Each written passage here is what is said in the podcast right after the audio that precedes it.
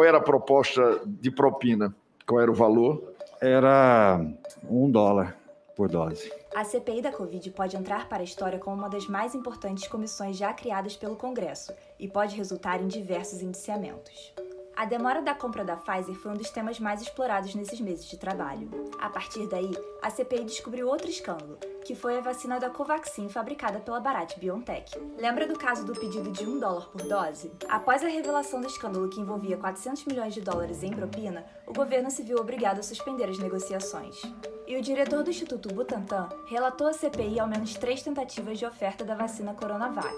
E em meias negociações, o presidente Bolsonaro fez críticas ao imunizante e chegou a afirmar que não iria comprar a vacina chinesa. Segundo Dimas Covas, se não houvesse atraso, o Brasil poderia ter sido o primeiro país a iniciar a vacinação. Compre vacina, não compre cloroquina, presidente.